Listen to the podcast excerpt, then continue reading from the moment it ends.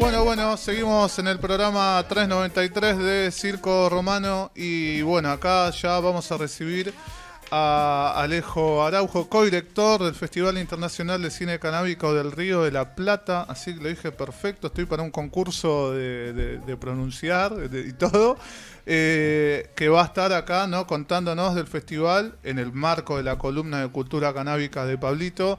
Así que, bueno, Primero que nada, gracias por venir, Alejo. Bienvenido a Circo. Bueno, muchas gracias a ustedes. Y bueno, un placer eh, estar de vuelta.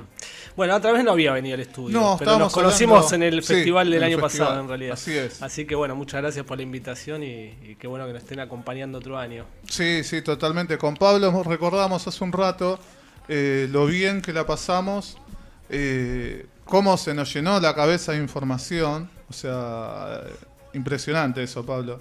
Eh, la verdad que sí, porque, bueno, lo hemos hablado en otro, en otro programa. De repente te dicen Festival de Cine Canábico, ¿viste? Y sí, es llamativo, pero vos no sabes con qué te vas a encontrar. Eh, tal vez, ¿viste? Mucha gente que no que no ahonda, que no busca, que no, no está buscando ese tipo de material, y dice, bueno, está. Y ese es otro modismo uruguayo, ya que estamos hablando, bueno, está. ¿Y vos? vos. ¿Qué te iba a decir? Eh, y nada, la verdad que fue fue muy padre, diría, dirían por el, más al norte. Eh, mucho documental, mucha información. O sea, de repente capaz veías algún corto, algún largometraje eh, de ficción. Eh, te podía gustar más, menos, pero siempre interesantes. Te volaban, algunos te volaban la cabeza.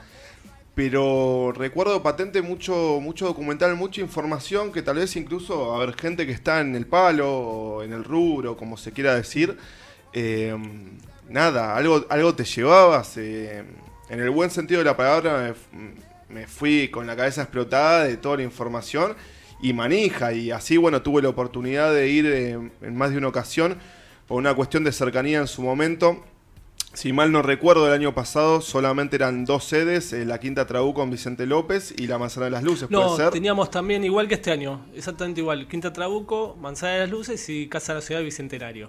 Lo que pasa es que hubo algunas fechas que por lluvia se suspendieron en la Casa ah. Nacional y quizás te tocó en esa semana o algo así. Pero vamos, repetimos las sedes. Eh, que, van a ser las mismas que el año pasado, que por suerte siguieron confiando en nosotros esos espacios y que aparte tienen la, ventaja de que, bueno, tienen su público, tienen primero también que al ser museos nacionales, por ejemplo en el caso de la Casa Nacional Bicentenario y de la Manzana de las Luces, también nos parece que le da un marco que está interesante, porque es como que es un reconocimiento, me parece, a la cultura canábica también. Y, bueno, y la Quinta Trabuco en Vicente López también nos da ese espacio en la, fuera de la ciudad de Buenos Aires que nos parece importante también. Claro que sí. Te consulto, eh, Alejo. Eh, bueno, chusmeando las sedes también figura eh, Lumitón, usina audiovisual. Claro. Eh, la Quinta Trabuco está en Vicente López y, pertenece, digamos, a la Subsecretaría de Cultura de Vicente López. la Subsecretaría de Cultura de Vicente López también tiene este espacio Lumiton. Los estudios Lumiton fueron los primeros estudios de cine que existieron en Argentina a nivel de las industriales, donde filmaba Mita Legrand en los años 40. O sea, fueron los primeros estudios de calidad y muy, muy importantes, porque fue como una época de oro del cine argentino. Me sonaba mucho el nombre, pero no sabía dónde encajar, dónde encajar. Claro, después sufrieron un incendio muy grande que pasaba mucho con, el, en esa época con los cines, perdón, con los estudios, porque el material fílmico era muy inflamable y bueno, y las técnicas por ahí de, conservación no eran ideales y todo, y bueno, los, incendios eran bastante frecuentes donde había material fílmico.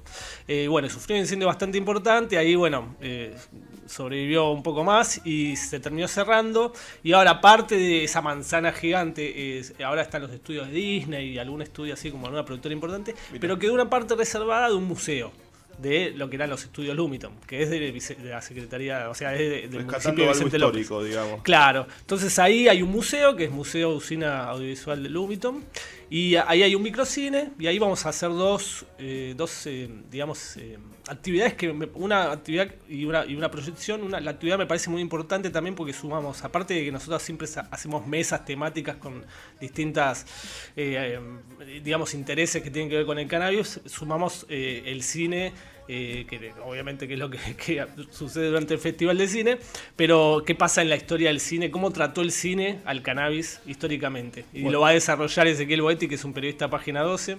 Bueno, que, bueno, es un historiador también del cine y, está buenísimo. Y ese día después, de la, después del taller hay una función de una película de Néstor Frenkel que se llama Los Visionadores, que aparte de esa película trabaja todo con archivos de películas argentinas eh, y hace como una especie de, montaje muy humorístico sobre cómo trató a la droga el cine nacional que es eh, espectacular. Me pareció justamente, ya que tocas el tema de, de las actividades, eh, me pareció interesante una cosa para, tal vez para resaltar en comparación a la, edición del año pasado, que hay varias actividades y talleres, ¿no? Yo me había notado eh, acá en mi, machetito, como para que no se pase ninguno. Está el feminismo y cannabis, ¿cierto? Bueno, el que dijiste recién de la historia del cine canábico, cannabis para la salud, eh, hay una mesa del Reprocan, bueno, cannabis cannabis en las universidades y eh, cannabis para uso veterinario, que eh, ahí están los compañeros de mm, veterinarios canábicos de Argentina. Sí, exactamente. Vamos a, van a venir incluso veterinarios del interior del país, de Neuquén y no sé qué otra provincia. Y varios integrantes son de allá del sur. Claro, sí, sí. También están en, Receta Animal, que es otra, otra digamos, receta de política de drogas y derechos humanos. Tiene como un área de receta animal y integran también algunos en receta animal y aparte están en, el VAC, creo que es, Veterinarios Argentinos Canábicos. Em, y sí, van a estar eh, algunos y algunas de ellas acompañándonos, que nos pareció un tema como para sumar, que estaba interesante. O sea, el año pasado hicimos algunas mesas y este año fuimos por otros temas. Están muy así, como para no repetirnos, ¿no? Y, y, bueno, y esa es muy importante. Y también está bueno porque federaliza, que, como te decía va a venir gente de interior, igual que el tema del cannabis en las universidades públicas. Eso te quería consultar, porque leí las actividades y dije, bueno, cannabis en las universidades. ¿De qué va eso? Contame, por bueno, a mí se me ocurrió un poco, eh, se me vino a la cabeza ese tema, porque yo, mi trabajo, digamos, tiene que ver con realización audiovisual, o sea, trabajo con, las universidades públicas de todo el país por mi trabajo. Y, bueno, tengo, tenía, tengo como contactos, porque claro, trabajo con las universidades nacionales, son como 53, desde, Ushuaia a la Quiaca, ¿no? Sí. Eh, con, todo ese universo variopinto que tiene el país y con todas sus distintas eh, facetas. Pero empecé a ver que, no sé, la Universidad de Quilmes sacaba un posgrado o un, laboratorio, que la Universidad de La Plata venía con las investigaciones con el famoso, la famoso quinto elemento del profesor Loza, que la Universidad de Río Negro tenía esto, que la de Rosario estaba haciendo chequeos de aceite, que bla, así, ta, ta, ta. Y dije, bueno, acá hay algo que está pasando y que aparte primero, ideológicamente, para mí las, universidades públicas eh, son muy importantes para el desarrollo del país. Son claves y ojalá celebremos que cada vez hayan más. Exactamente. Y me parece que pueden aportar un montón, porque tienen ese eje académico que ayuda un montón y también tienen el eje, digamos, de investigación y de posibilidades de digamos, de, de hacer políticas de investigación muy importantes eh, y, tareas y aparte un bagaje ya de una espalda, ¿no? Con ICET, todos esos, todos esos, eh, toda esa estructura que ya existe de investigación en el país que es muy, muy, muy buena. Y aparte lo otro que tienen son programas, lo que se llama programas de, extensión universitaria que hacen trabajos con la comunidad. Entonces también me parece que a nivel federal y a nivel comunitario nos parecía muy importante. Y bueno, dijimos, empecé, empecé a hacer unos contactos y estamos haciendo una mesa que la va a integrar eh, eh, gente de, o sea, de la Universidad Nacional de Quilmes, la Universidad Nacional del Centro de la Provincia de Buenos Aires, que es en Tandil, y de la Universidad Nacional del Río Negro. En principio eh, logramos, digamos, a veces después hay que coordinar las fechas, quién puede, quién no puede, todo, ¿no? Pero eso es lo que, lo que estuvimos logrando para esta, para esta mesa, que me parece eso, una muestra de lo que está pasando en las universidades públicas y de, lo que se puede hacer desde ahí, que es aprovechar aparte de esos recursos, ¿no? Porque a veces son cosas que existen, que están y no aprovechamos, ¿no? Sí, sí, totalmente. Aparte, bueno, ahora la universidad pública, sea donde sea, es, una selva porque, a ver, confluye gente de eh, un montón de, lugares, clases sociales, gente que viaja, gente que no tal vez sea vecina de la zona donde está la universidad, pero bueno, eh, se mueve y como vos decís, eh, hay un montón de, de ámbitos en los cuales se puede desarrollar, eh, saliendo de lo privado y enlazando con lo que es tal vez el Estado. Vos pensás, la Universidad de Río Negro tiene sede en Viedma, en Bariloche, en Bolsón y en eh, por Roca, ahí como por el valle de Río Negro. O sea, tenés un universo que la provincia es gigante, pero está la universidad está como intrincada, ¿entendés? En, toda, en toda, en toda la, superficie geográfica de, una provincia del tamaño que tiene Río Negro. Y eso comunitariamente también es muy importante, porque aparte, en general, digamos, nosotros que estamos tratando de hacer con este festival y supongo que también la tarea que ustedes hacen como comunicadores es tratar de cambiar mucho perfil, mucho de cómo se comunicó durante mucho tiempo la temática del cannabis, de las drogas en general, digamos, pero del cannabis estamos nosotros en particular trabajando, que se demonizó, que se malinformó, que se desinformó. Entonces, ¿Y cómo cambió con los años? claro, está cambiando. Porque yo me acuerdo cuando era chico, no sé, se fumó un porro, hablaban, uh, se fumó un porro, es un drogadicto. A la granja. sí, sí. Es como si alguien se tomara una copa de vino y le dijeras alcohólico. Claro, sin, a ver, eh, sin estigmatizar a una persona que tiene un problema grave con una sustancia, digo, eh, se demonizó a la planta de una manera que Claro, pero digamos, confundir el consumo problemático con un consumo, digamos, como Ahí está mejor adulto, responsable, es como, es como un salto, ¿no? Es como muy distinto. Y aparte hablando de una planta que si vos te pones a ver lo que son efectos adversos que pueda tener en el cuerpo, si vos buscas registros de muertes por uso de cannabis, hay un montón de cuestiones que, que si uno se pone a estudiar y a comparar es medio ilógica la prohibición desde un punto de vista objetivo. Y ahí es cuando, bueno, empezás a ver y descubrís que había un montón de intereses detrás de esto, ¿no? Es, ese conflicto entre, entre un problema de salud y un problema policial, por un lado. O sea, como si estamos tratando un problema que en todo caso podría ser eh, de salud, o sea, un consumo problemático con un problema de seguridad, arrestar a alguien o meter preso a alguien o procesar a alguien por tener una sustancia. Entonces ahí ya hay una confusión tremenda. está la estigmatización también de las clases sociales. Eh, y por otro lado, a ver si vos querés ayudar a alguien con un problema de salud y no lo tiras a un calabozo. hay algunas. perdón un delito y otra cosa es tener un problema. Claro. Sí, hay un montón de películas que han retratado, aparte que el objetivo principal de cuando el provisionismo le empezó a instalar a Estados Unidos en la mano de Henry Aslinger fue con objetivos totalmente, mm, eh, digamos, eh, de clases sociales, intereses económicos y, de, y, de, control social de una minoría que, que por racista le molestaba y por, y por eso. Aquí hubo una película muy conocida, muy vieja, que se llamaba Humo de Marihuana, que, retrataba algo completamente demonizado. Sí, sí, sí, sí, sí.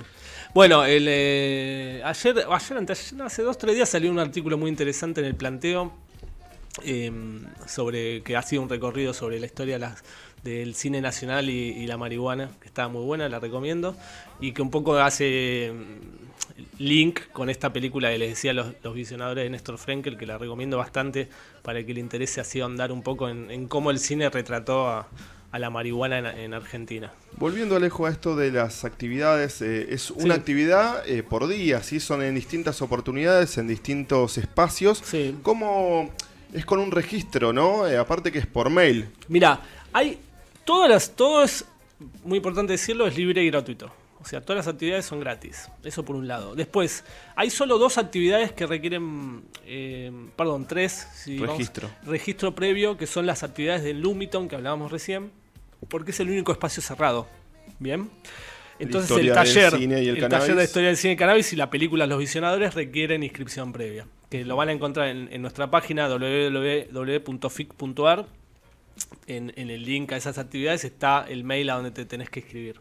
Y después el taller que se va a realizar el viernes 11 en la Quinta Trabuco eh, de Mamá Cultiva Argentina también requiere inscripción previa al mail, que el mail es talleresficbaires.gmail.com Siguiendo, perdóname, con las novedades, eh, me parece, corregime obviamente si estoy equivocado, este año hay premios. Sí, se, se dividieron en en distintas, no solamente distintas secciones, sino que también hay distintos premios a categorías, tanto de, entre del Río de la Plata e internacionales, ¿no?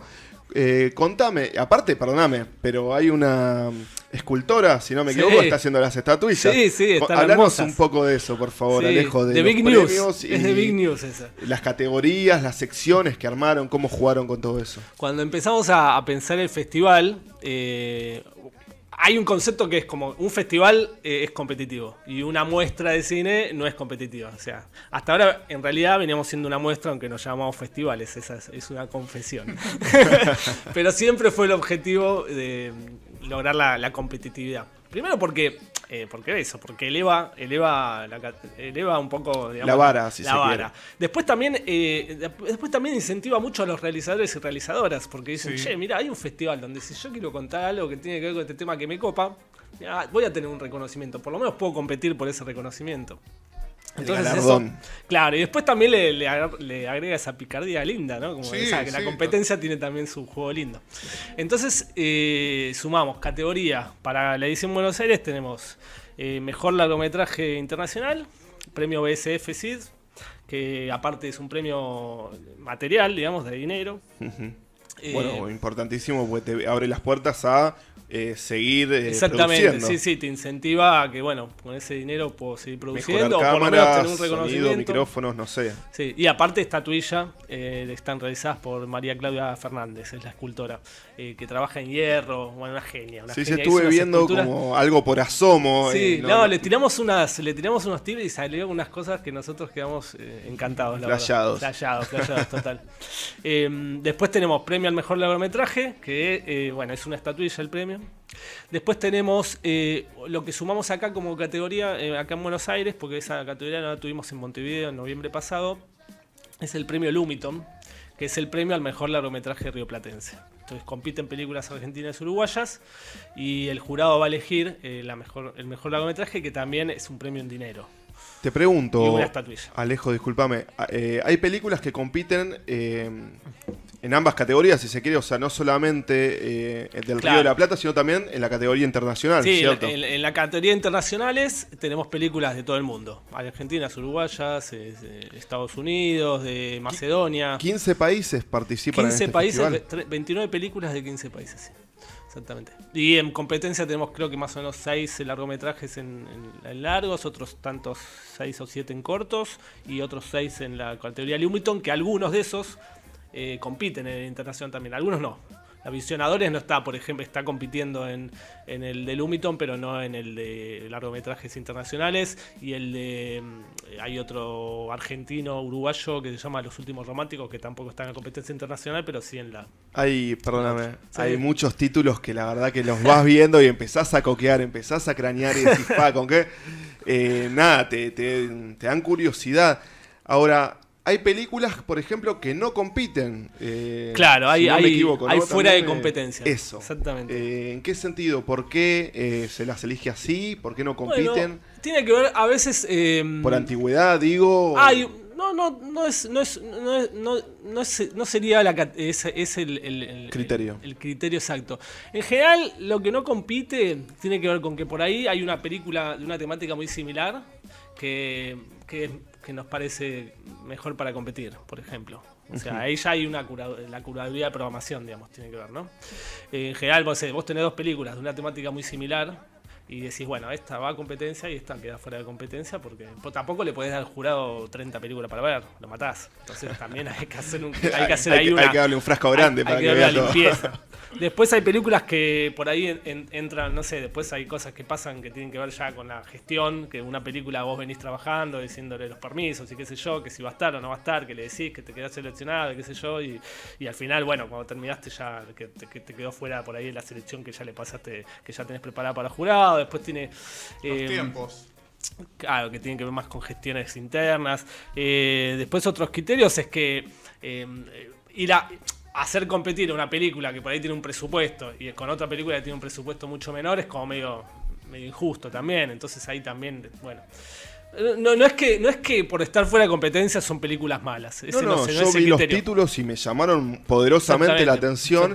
Y dije, bueno, tal, vez sean películas que eh, tengan más tiempo eh, que se estrenaron o películas, digo, que hmm. eh, no sé, tengan más ruta, más reconocimiento, no sé, me, llamó la atención y no quería dejar de, mencionar. No, es eso, se hace una selección para no, no cargar al jurado, obviamente. Vos fijate que nosotros los jurados trabajan ad honorem, son, bueno, la verdad, lo hacen internacional. Por gusto. y, eh, sí, sí, sí, sí. Tenemos de todo el mundo. Sí, nosotros es un jurado argentino, un uruguayo o argentino uruguayo y un internacional. tenemos en este caso argentinos, uruguayos, chilenos, eh, perdón, con, todo con E argentines, chilenos, uruguayes. Em, tenemos, eh, sí, creo que es, eso más o menos en esta en esta edición. No sé, quizá me estoy perdiendo alguno. Pero eh, difícil recordar todo. No, porque en Uruguay también. tuvimos de Colombia y de México. Sí, sí. Ah, no, tuvimos en, México también representado por Polita Pepper de México también tenemos ahora.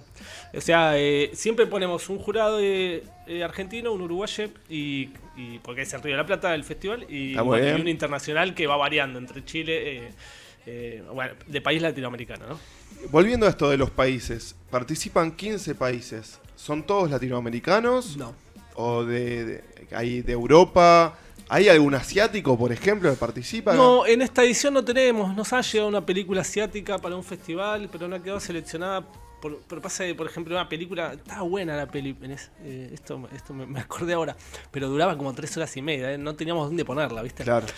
Em, no encajaba tal vez en lo que es... Eh, claro, es que a veces también... La modalidad del festival, los tiempos. Uno hay, hay, algo muy cruel que es el momento donde tenés que elegir qué programas que a veces también los criterios, a veces es no tengo no tengo tiempo para poner esta película. O sea, no sé dónde Te no corre tengo todo el lugar, programa y no, tengo el lugar el programa delante, no tengo la sala. O sea, aparte de eso, nosotros empezamos en pandemia todo esto y seguimos un poco. Entonces también eh, ese, ese criterio también te achica la sala, te achica los espacios, te achica los lugares donde puedes proyectar, o sea, tuvimos que adaptar un montón de cosas que, bueno, por suerte conseguimos todos estos espacios al aire libre que ayudan a que pueda haber más gente en sala. Voy a hacer una pregunta que por ahí suene medio... Dale. Eh, en ese caso, se, le avisa a quien mandó la película, che, mira, no, tenemos lugar, o sea, se, le... En, un caso así mm. puntual como esta película eh, china, dijiste que era. No, era India. Ah, perdón. Se le dice, che, mira, no tengo un espacio para pasar una película de tres horas.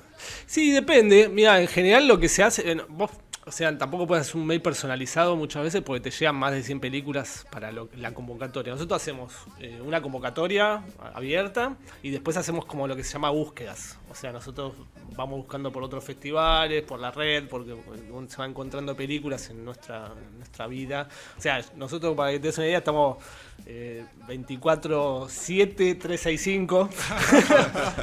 Todo lo que vemos que dice, che, esto es cine carábico, tal, lo tenemos a, la, lo a la planilla de Excel, ¿viste? Y, vamos haciendo nuestra, nuestro trabajo hormiga. Entonces después hacemos la convocatoria abierta y muchas películas también las les hacemos invitaciones personalizadas. No quiere decir que quedan seleccionadas eso, quiere decir que los invitamos a que el comité de selección que evalúa las películas que después dicen, mira, estas, de estas 100, mira, estas 50 hacemos un primer filtro, después está 25, ¿entendés? Hacemos como... Em, y, y, después se manda un mail a los que quedaron seleccionados y a los que no quedaron seleccionados se manda un mail diciendo estas son las que quedaron seleccionadas, digamos. se, les da una devolución, un aviso. Se lleva, te lleva un aviso de que si estás en la lista. Eh, claro, yo lo he preguntado porque por ahí es una razón muy puntual que no es. Puede eh, ser en algún caso. No pasó el, filtro de la curaduría. No, a veces pasa con algunas películas que, que que, que, te interesaría que está, pero después te piden mucho dinero para estar. Y dicen, mira, no puedo esto, pero puedo subtitulártela. Bueno, y aparte, mira que hay un premio en dinero. Y bueno, vas haciendo. Después ahí, ese es el laburo. es el laburo que, no se ve del festival, que es un montón de trabajo y que es lo que, lo que hacemos durante meses hasta que presentamos la primera programación, ¿no? Eso justamente te quería preguntar, Alejo, más o menos, eh, ¿hace cuánto tiempo eh, vienen trabajando para la realización de esta segunda edición acá en Buenos Aires. Claro. Bueno, tenemos eh, un poco la ventaja, por un lado, nosotros hicimos ya la edición en noviembre en Montevideo, entonces hay un montón de trabajo avanzado con respecto a nosotros. Cuando seleccionamos las películas les decimos, vas a participar, o sea, querés, te elegimos, ¿querés participar en Montevideo y en Buenos Aires? Algunas de, que pasamos en Montevideo, a veces nos pasamos en Buenos Aires y viceversa, pero eso tiene que ver más porque, por ejemplo, en, Uruguay priorizamos alguna película más uruguaya y en Argentina priorizamos alguna película más argentina. Si, por ejemplo, es la misma temática, Bueno, esta la pasamos acá. Si tenés que elegirle el lugar a. Claro, a la película nacional, al local. Más allá que estamos, somos pueblos hermanos, la verdad. Claro, pero, pero siempre el que la produjo vive ahí, o el que actuó, o el que trabajó en alguna tarea técnica está ahí, y está bueno que, tengan la película. Sí, sería una picardía mandarlo al otro lado del charco a cada uno, capaz, y no darle lugar. Claro, eh. a, menos que, haya un requerimiento porque dicen, no, mira, todavía no la estrené en Argentina y prefiero que se pase acá, o qué sé yo, o al revés, o viceversa. Después está así, ese es como lo que decíamos antes, la, la, gestión fina, digamos, ¿no? Porque bueno, hay derechos, hay distribuidoras atrás, hay un montón de cosas legales, digamos, que tienen que ver con, con el circuito que hace una película previo a su estreno, etcétera, etcétera. Eh, pero, ay, me perdí un poco la pregunta. No, ¿hace cuánto ah, tiempo? Ah, ¿cuánto veníamos trabajando? Sí, sí, sí. Y mirá, no, es lo que me decía. Nosotros desde que termina eh, un festival, nos tomamos dos meses de descanso y ya estamos empezando a gestionar lo otro. Vos calculá que nosotros la convocatoria la estamos largando en, en agosto para el un festival que, es, que el primero de ellos de esos dos festivales es en noviembre. O sea, ya en agosto estamos lanzando la convocatoria, pero quiere decir que un, mes antes de eso ya estuvimos empezando a hacer como, bueno, cómo vamos a hacer la convocatoria, qué va a decir, qué no va a decir. O sea, ya en junio, o sea, terminamos en, marzo y marzo, abril tenemos tranqui.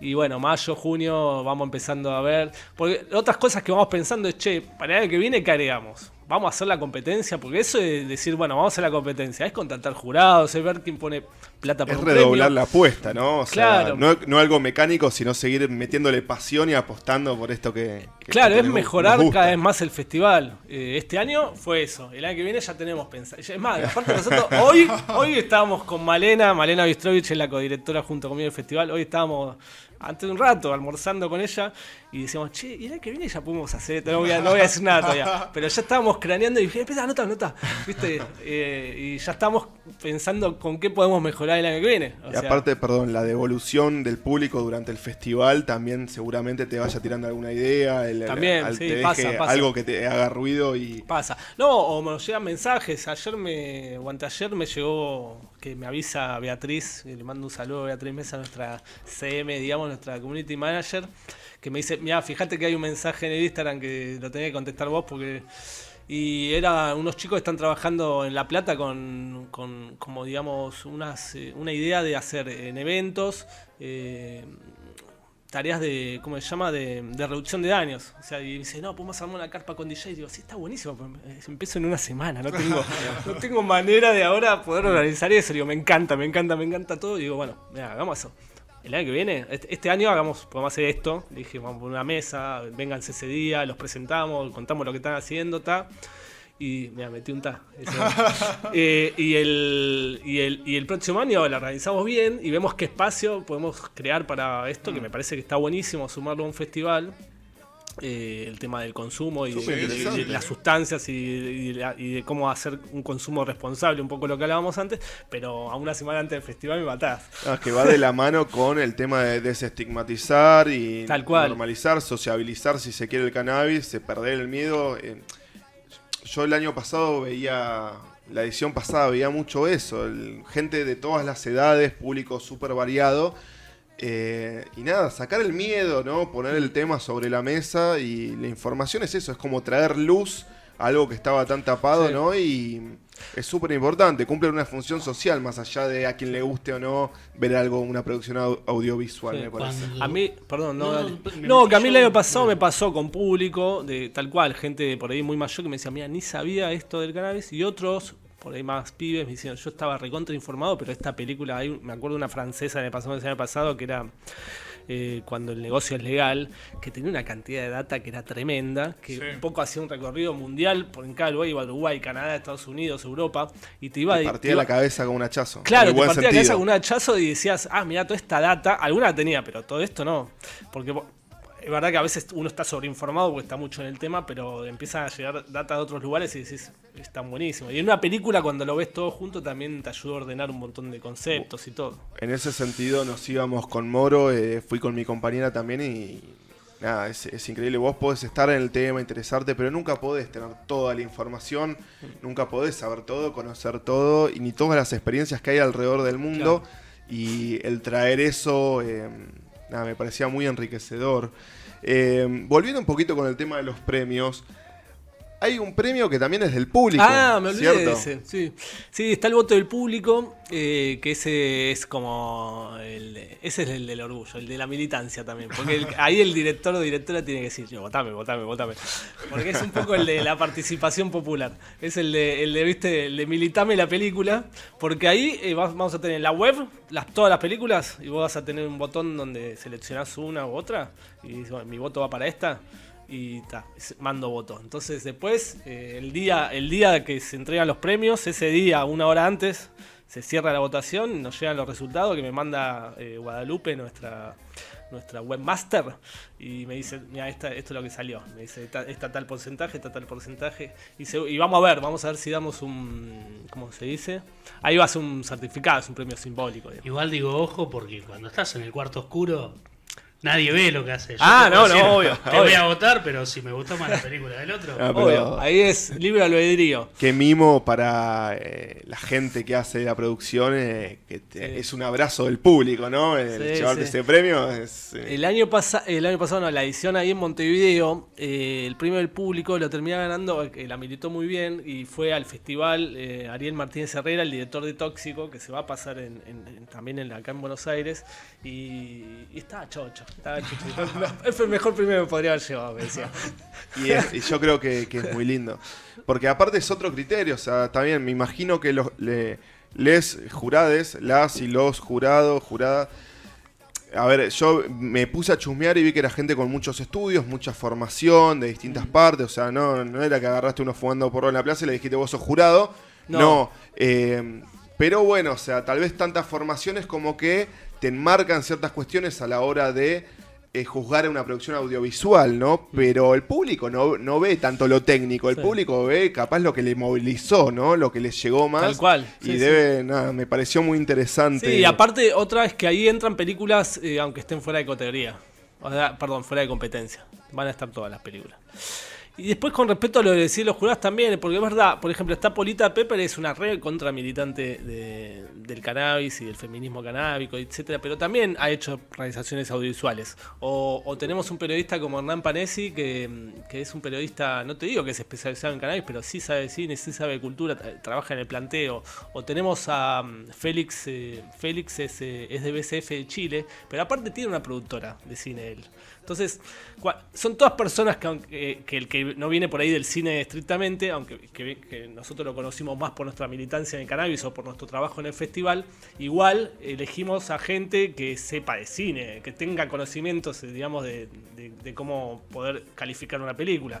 Sí, que ven cosas que el común espectador, el común denominador de la gente que va a ver que no se dedica a eso no, no ve, pasan por alto muchas veces. Claro. Igual suele coincidir un montón, aunque no te creas el, lo que una película le puede gustar mucho a la gente y una, una, y una que gane. Va, más o menos, no, no, no estrictamente, pero sí, sí nadie va a decir, che, la que ganó, la verdad que cualquiera.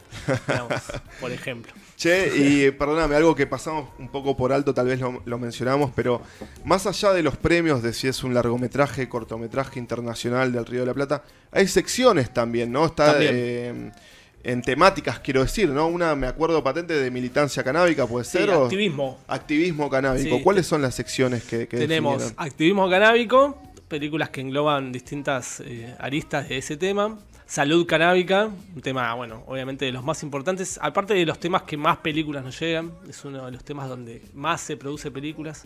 Por la necesidad de cambiar este... Mira, por un montón de cosas, también porque eh, es verdad que cinematográficamente, por decirlo de una manera, es como fuerte siempre el tema de la salud, porque siempre estás hablando de casos...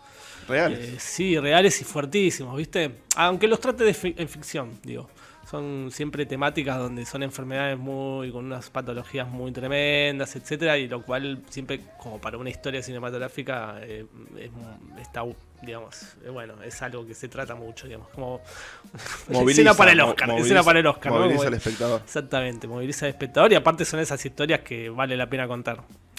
Y, y después tenemos este año, el año pasado habíamos hecho una sección que era ficciones canábicas. Y este año lo englobamos en historias canábicas que no solo son ficciones, sino también documentales. Entonces tenemos historias canábicas, salud canábica o salud y cannabis y activismo canábico. que, que, bueno, en todas las secciones hay peliculones, la verdad. y aparte, perdóname, pero en, ¿cuántas películas que uno ve saliendo del, universo del cannabis? ¿Cuántas películas que uno va a ver al cine o que ve alguna vez? Dicen basado en una historia real. O sea, en la realidad pasan cada tanto cosas eh, que dan para armar una película, para mostrar, para contar y que le puede llegar a mucha gente. Eh, ¿Qué te iba a decir? Te voy a hacer una pregunta que tal vez vos decís, este flaco es un boludo. Me voy a tomar el atrevimiento. No lo voy a decir. No, bueno, pensalo con total libertad. Eh, me pasó, por ejemplo, de, entrar, chusmear mucho el Instagram, las redes, entrar a la página del FIC, creo que es fic.ar. y bueno, se, se detalla el tema de que para las actividades hay que anotarse para algunas por mail Hmm. Ahora, si mal no recuerdo, la edición pasada había una lista también para ir, ¿cierto? ¿Cómo es? Si yo quiero ir, el festival arranca mañana, jueves 3. Tenemos. ¿Cómo hago? Eh, ¿Cómo entro en el cupo? ¿Es por, llegada? ¿Cómo me anoto? Sí, este año, el año pasado, como estábamos como en, la, en el medio de esa pandemia más más más, eh, más restrictiva, restrictiva. Totalmente. Eh, digamos, esto, esto es algo que nos, nos imponen o está, o está en el protocolo que tienen en, las sedes. Pero este año el protocolo es eh, más, más libre en algún punto. El año pasado tenías que anotarte previamente para poder ingresar. Claro. si quedaba cupo, como decías antes, si quedaba cupo porque alguien que se anotó no vino, eh, ibas a la puerta, entrabas. Bueno, Deben haber cambiado las capacidades también, ¿no? Un poco, un poco eso, pero también eh, lo que se hace es el que llegás y si hay lugar entras. Y si se acabó el cupo, bueno. Buenísimo, porque me, pasaba de ver, o sea, la verdad que me puse a chusmear y quiero ir como a seis fechas distintas. Sí. Eh, yo soy de Avellaneda, no me voy a tirar hasta Vicente López, pero bueno, puntualmente aprovechando que es tan amplio, que son tantas las puntas, me parece que eso es importante. También gente de zona oeste puede ir, gente de zona norte puede ir, gente de zona sur. No es que decís, uh, qué cagada, soy de Quilmes y me tengo que ir hasta Vicente López y te tira para atrás, sino que hay distintas sedes. Eh, recuerdo que las sedes son espacios al aire libre, que había muchos cuidados, protocolos. Eh, digo, la gente no tiene que tener miedo para ir. En no, no, son, lugares muy amplios, eh, con la capacidad obviamente que corresponde lo mismo, son, son lugares que corresponden a, organismos públicos, lo cual también es más eh, es más bien estricto del, tema este de protocolos. Si no van a boludear, no es un, lugar under. Exactamente. Eh, se quiere donde, bueno, claro, donde, cerrado, que tiene alguna, que tiene alguna, claro, que tiene algún miedo o alguna patología o porque ahí tiene, bueno, eso, está cuidado de alguna persona y tiene, la verdad que los protocolos están muy asistidos. Eh, se sabe, aparte, lo, por lo que viene pasando hasta ahora, que ya hace rato que empezaron de vuelta las actividades culturales, que, la verdad que los espacios culturales, cines, teatros, etcétera, son lugares de, donde si se cuidan los protocolos y vos sos respetuoso también de ellos, eh, la verdad que es eh, la posibilidad de contagio es muy, muy, muy difícil. O sea que si, todos respetamos los protocolos, si nos cuidamos, eh, los espacios están acondicionados para que aparte se colabore en ese sentido, la posibilidad de un, contagio, eh, la verdad que es muy, muy baja. Así que en ese sentido creo que hay que quedarse muy, muy tranquilo. Después cambió esa metodología, como te decía, llegás, hay lugar, entras. Estamos hablando de, pará, aparte, la avanzada de luces entran 100, 120 personas, o sea, no, no, hay, una buena capacidad. Aparte, recuerdo eso de, los cuidados, el protocolo. Me sentí re tranquilo porque, como dijo Moro en su momento, fuimos en el primer festival. Fue en un momento en el que estaba el boom de la pandemia, el miedo de ir a cualquier lado, no se podía. Eh, y fue como una bocanada de aire fresco el poder eh, asistir a un evento cultural y de la calidad, eh, sin ser lamenalgas, de la calidad del laburo que hicieron, del producto este que hicieron. Eh, así nos quedamos manija y todo el equipo de Circo Romano celebra esta segunda edición. Me pone muy contento también escuchar que están craneando con la tercera edición y espero que esto no se acabe nunca más. La verdad que, que sea el día que, no sé, si algún día se cansan, vos y Malena que pasen la antorcha, pero que esto Aparte, vos imaginate que eh, esta, esta es como la segunda en Buenos Aires, pero es como la quinta para nosotros. Porque pues ya venían en Montevideo. Claro, porque en Montevideo fue la tercera en realidad, porque la, segunda en Buenos Aires se atrasó y se pisó al final con la tercera eh, de Montevideo porque, porque la, la primera en Buenos Buenos Aires iba a ser en abril del 2020 en realidad. Ahí va. Y bueno, había sido, perdón, noviembre, había... Había sido en noviembre del 19 en. Montevideo y estaba proyectada el, para la semana famosa, vamos a hacer como la, la del 420. el 420. Fue la- idea bien, Entonces iba a ser, iba a ser en, en- en la tribu, el espacio de la tribu de la radio. iba a ser ahí en todo, una, un fin de semana largo ahí en Lambaré. Y el, iba a ser el 20 de abril. Y, y bueno, 20 de marzo, un mes antes, ya teníamos, yo estaba por imprimir estas cosas, estaba, estábamos, teníamos todo listo. Y está, bueno, nos cortó todo.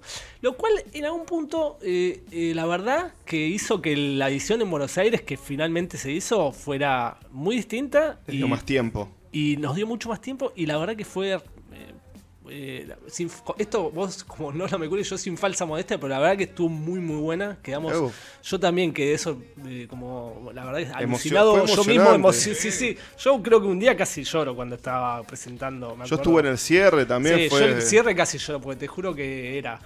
eh, bueno, eso, pudimos hacer un evento de una calidad impresionante, con una calidad técnica también impresionante, con una calidad de, de- de películas impresionante, con un acompañamiento del público que la verdad que también fue muy bueno. En el contexto. Sí, en el contexto ese y con la calidad también de, de, bueno, de lo, cómo nos acompañaron activistas canábicos, organizaciones canábicas, eh, bueno, Respondió. Sí, Como es la eh, comunidad el mundo según respondió. Wayne, como era, eh, hace el festival y las bandas vendrán. Bueno, Sí. o sea, el, el público respondió, eh, la comunidad respondió. Qué buena Eh, película es. ¿Qué te iba a decir? Eh, bueno, la ceremonia, más allá de, de lo que se va a mostrar, lo que se va a reproducir en cada fecha, tenemos las ceremonias de inicio y de cierre, Sí, ¿no? mañana, jueves 3 de febrero, a partir de las 18 horas, 18.30, ya vamos a estar ahí en la Casa Nacional Bicentenario, que es Riobamba. 985. Gracias. Cerca de la Facu de Medicina. Eh, de cerca- sí, a dos cuadras, sí, a la vuelta del Pellegrini. Ahí va. A la vuelta del Pellegrini. Eh, ahí tenemos, vamos a hacer la, la semana de apertura. Va, vamos a, va a haber un show musical. eh, vamos a hablar, digamos, a presentar el festival, un poco lo que estuvimos haciendo recién, pero bueno, ahí para todos los, eh, los que vengan de todos lados. Bueno, va a haber mucha gente que va a estar participando, gente de Mama Cultiva, gente de Proyecto Cáñamo Argentina, gente, bueno, todos los que nos están acompañando durante el festival, sponsor, etcétera. Va a haber unas birritas canábicas para brindar. Eh, ya estoy haciendo la fila. Hay unas birritas canábicas o vinito o agua, obviamente. Y después vamos a tener tres proyecciones, que tenemos eh, un cortometraje argentino de Santiago Koroski, que se llama, no sé si lo conocen Santiago Koroski, que es un crack, no sé si lo ubican, seguro lo, si lo ven lo ubican. Es un actor, humorista, eh, como se llama, guionista, director, todo bueno, muy grosso, y que tiene una película, un corto, de un minuto creo, un minuto y medio dura, que se llama ¿Por qué los detectives no fuman, no deben fumar Esa, marihuana? ese El título me llamó título mucho la atención. Eh, sí, Y bueno. También la Eh, mujer detective, quiero ver, ¿no? Claro, Eh, bueno, y se linkea mucho con Carmen Vidal, mujer detective de Eva Dance, una realizadora uruguaya. Que el que no sé, el año pasado alguien vio Fiesta Nibiru. Sí, bueno, sí, sí, es sí. eh, eh, Manuel Facal es el realizador de Fiesta Nibiru, Eva Dance es su pareja.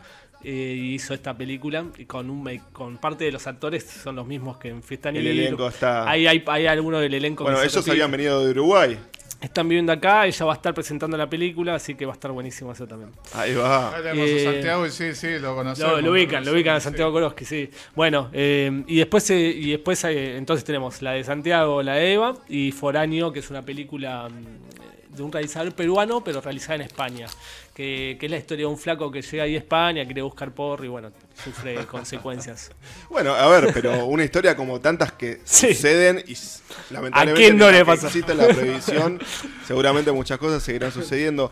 Eh, para ir cerrando, gratis, ¿eh? eh, Alejo, te quiero hacer dos consultas más. Una, ¿hay material que se puede ver de forma online a través de la Ah, plataforma sí. de Lumiton, puede ser? Exactamente, eso es recontra importante. Lumiton.ar va a ser la plataforma durante el festival que van a poder ver parte de la programación Ahí va. online.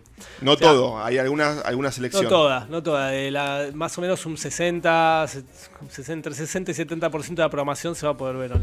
Por, disculpame, el festival es hasta el 19, arranca mañana, va hasta el 19 de febrero. Sí. Ahora, el material subido en internet, eh, ¿corre después del 19? Mira, el festival es del 3 al 19 y Sí. Lumiton va a tener habilitadas películas del 3 al 21.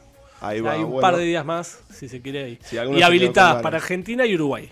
O sea, todo el territorio argentino y todo el, el Río de la Plata. ¿Y se van habilitando al mismo tiempo que se van proyectando? No, o todo el 3 se habilita todo. Vos tenés dos formas o entras a lumiton.ar y, y buscás ahí, porque en lumiton.ar tienen programado un montón de ciclos, un montón de cosas y va a estar obviamente, me imagino que a partir de ese día más en primera plana lo del festival. Y si no, a través de la página del FIC.ar, vos vas a la película, cliqueás la película y las que tienen eh, acceso a Lumiton, hay un botón que dice ver en Lumiton.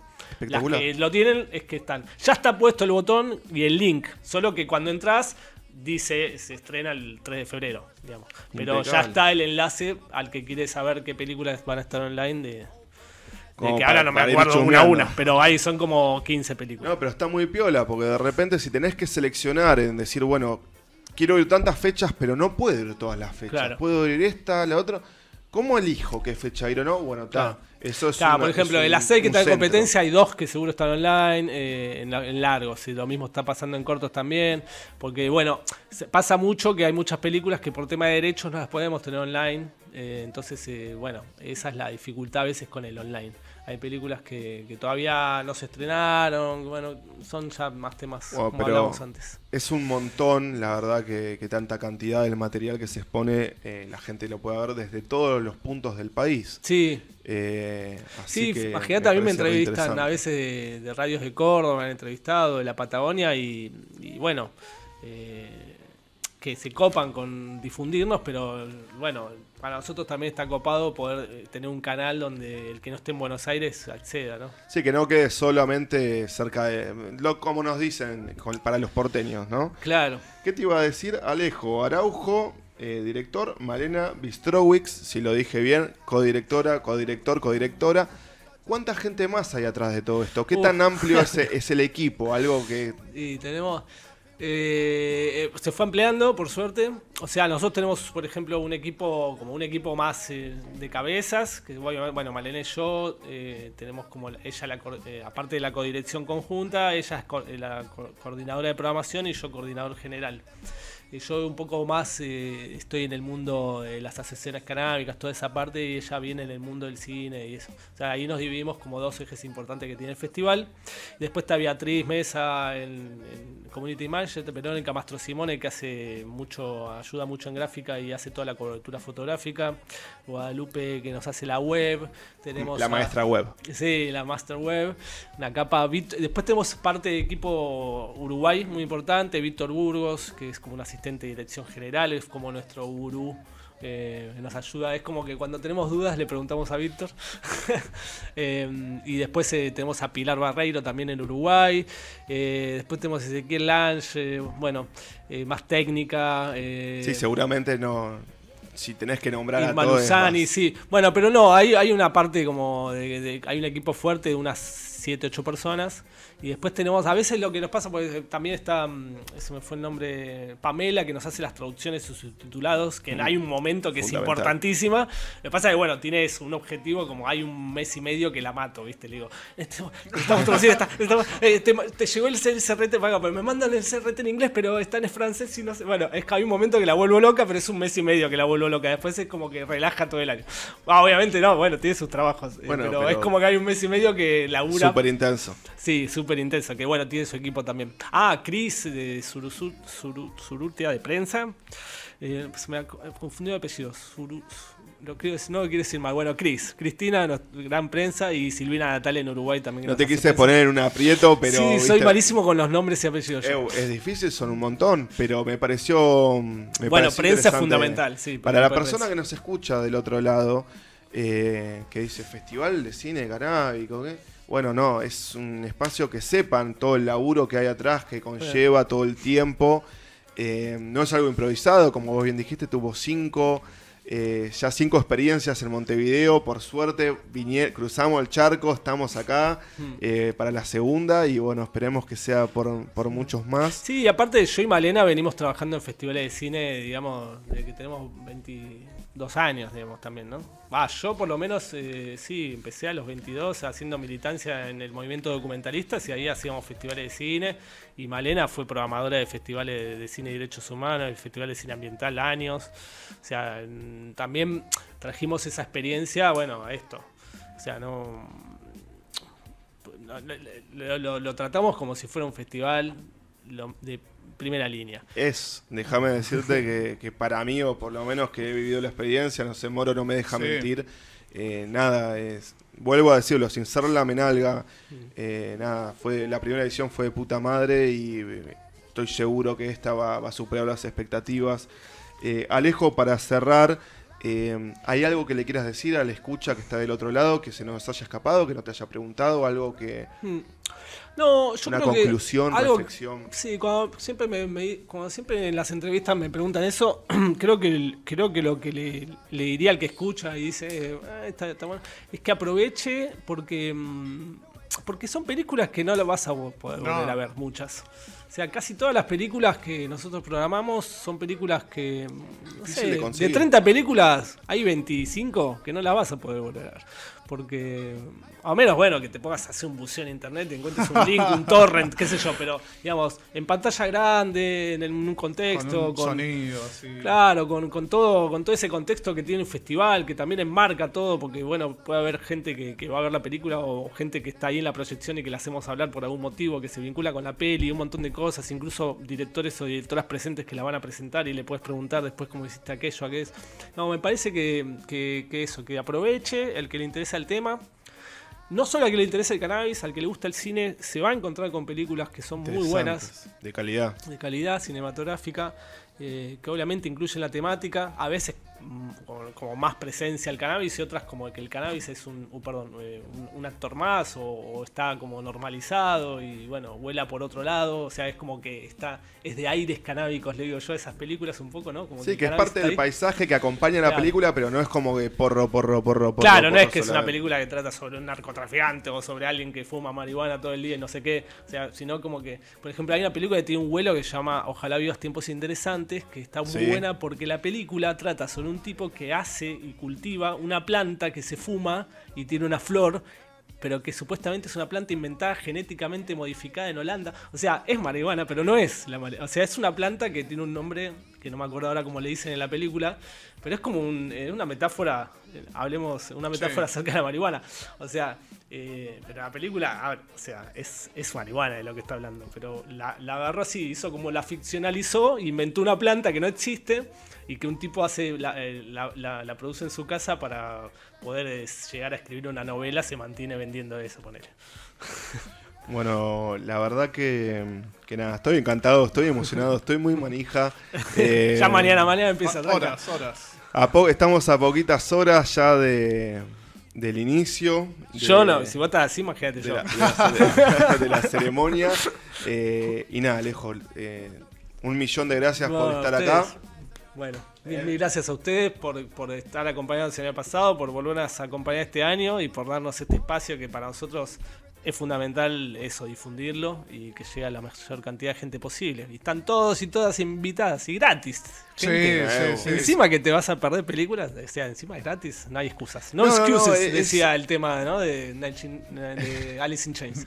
Es, muy redondo y bueno, desde Circo Romano invitamos eh, a todas las personas que, que quieran participar y te felicitamos a vos, a tu compañera, a todo el equipo. Eh, y bueno, vamos, vamos a estar ahí presentes. Bueno, muchas, muchas gracias. Lo último que quiero agregar eh, es que la gente que no está en el tema, también que vaya, porque va a tener mucha data. Sí, va a sorprender. Sí, sí, sí, sí. Yo tengo ahí alguna anécdota, creo que ya la había nombrado, se la contaré ahora en un rato a Alejo para que se vaya más contento.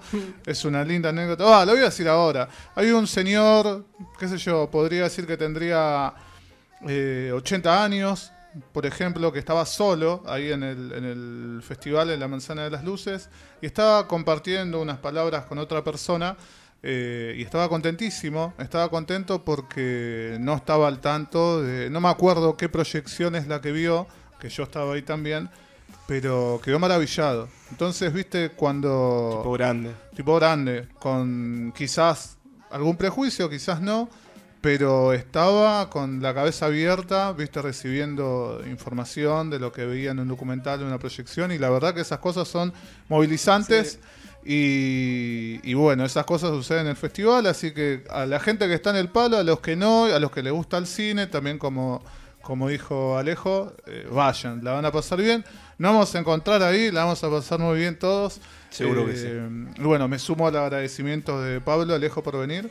Por Y- favor. Y, bueno, a disfrutar desde, desde mañana hasta el 19. Vamos arriba. Bueno, Dieguito, vamos a escuchar un poquito de música y seguimos con el programa 393 de Circo.